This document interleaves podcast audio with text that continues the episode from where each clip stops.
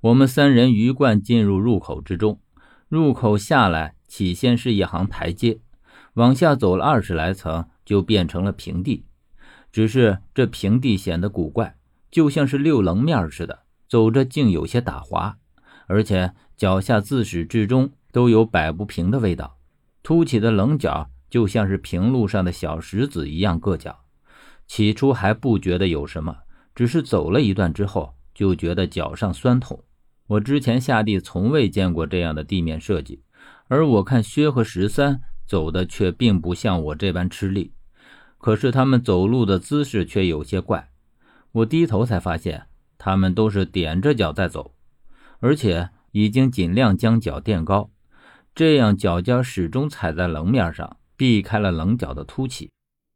十三见我发现了这点，朝我笑笑，解释道：“哈。”我本来想告诉你，可是薛不让，我也没办法。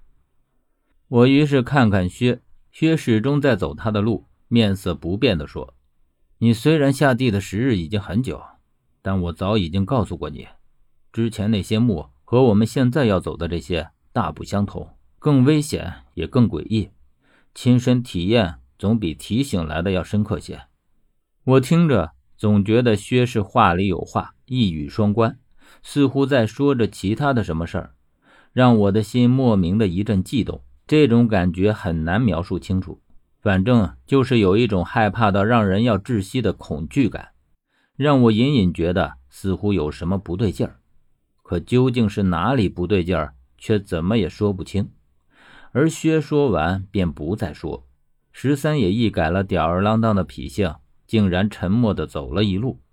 这气氛显得有些诡异的尴尬，而且我还发现一路上薛的眼神有一招没一招的落在十三身上，而十三似乎也知道，在薛刚别过眼睛的时候，他就会看回去，但是在他的眼神里，我竟然看到了那种看不到边的深邃眼神，让人就像是坠入了无边的黑暗之中，令我莫名的打了一个冷战。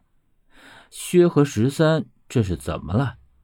似乎从我被困在木棺内短暂的安静之后，事情就变得不一样了。而我一直都有一个疑问：依照十三的欢脱性子，使尽任何办法都打不开石棺。见到薛出现，应该是惊喜才对，可是他竟然沉默了。我总觉得那一短暂的时间里发生了什么事儿，我不知道，而且也是他俩谁都不愿意告诉我的事儿。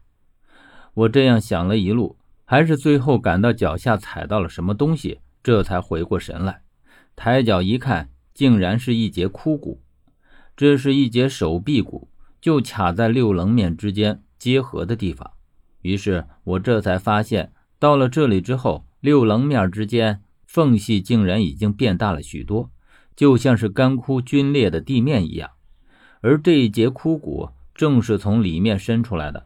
就像是一个在向外求救的人伸出的手掌一样。我在看向周边，在这个缝隙之中，零零散散的也散落着一些同样的手掌骨，数量不多，但足以显出这里面的蹊跷。我于是弯下身往外拉了拉枯骨，果然和里面是连着的。薛说：“这应该就是传说中的格子棺了。”格子棺。我从来都没有听说过这个说法，也是第一次听见这个词。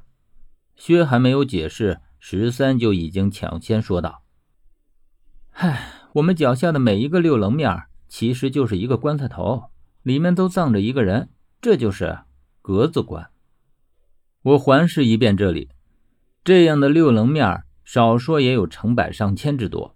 也就是说，我们竟然都踩在死人的头上。十三接着说：“格子棺里的尸体都是站着的，而且刚好容得下一个人。因为棺材头做的巧妙，所以拼凑在一起，看起来和普通的地面无异。若不知道这东西，即便是真见了，也看不出究竟，只能够感叹地面设计奇特、匪夷所思罢了。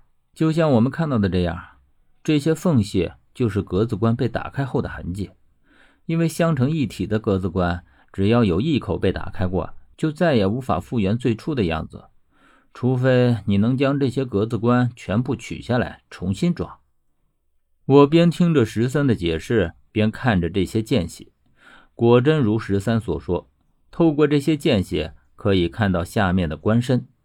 我说：“呃，棺木做的这样复杂，里面葬的人也一定十分特殊，不知道格子棺是用来干什么的。”我看见十三看了一眼薛，似乎是知道，但不敢说。而薛则冷冷的开口道：“是祭祀用的。”不知为什么，听到薛说“祭祀”这个词的时候，我猛地一惊，因为我想起了十三的话，关于薛此行的目的的一些话。薛又说：“还远不止如此简单，格子关又被称为太岁尸匣，你常年行走下地。”应该知道太岁是什么。我被薛恍然点醒，脱口说道：“这里面养的是太岁。”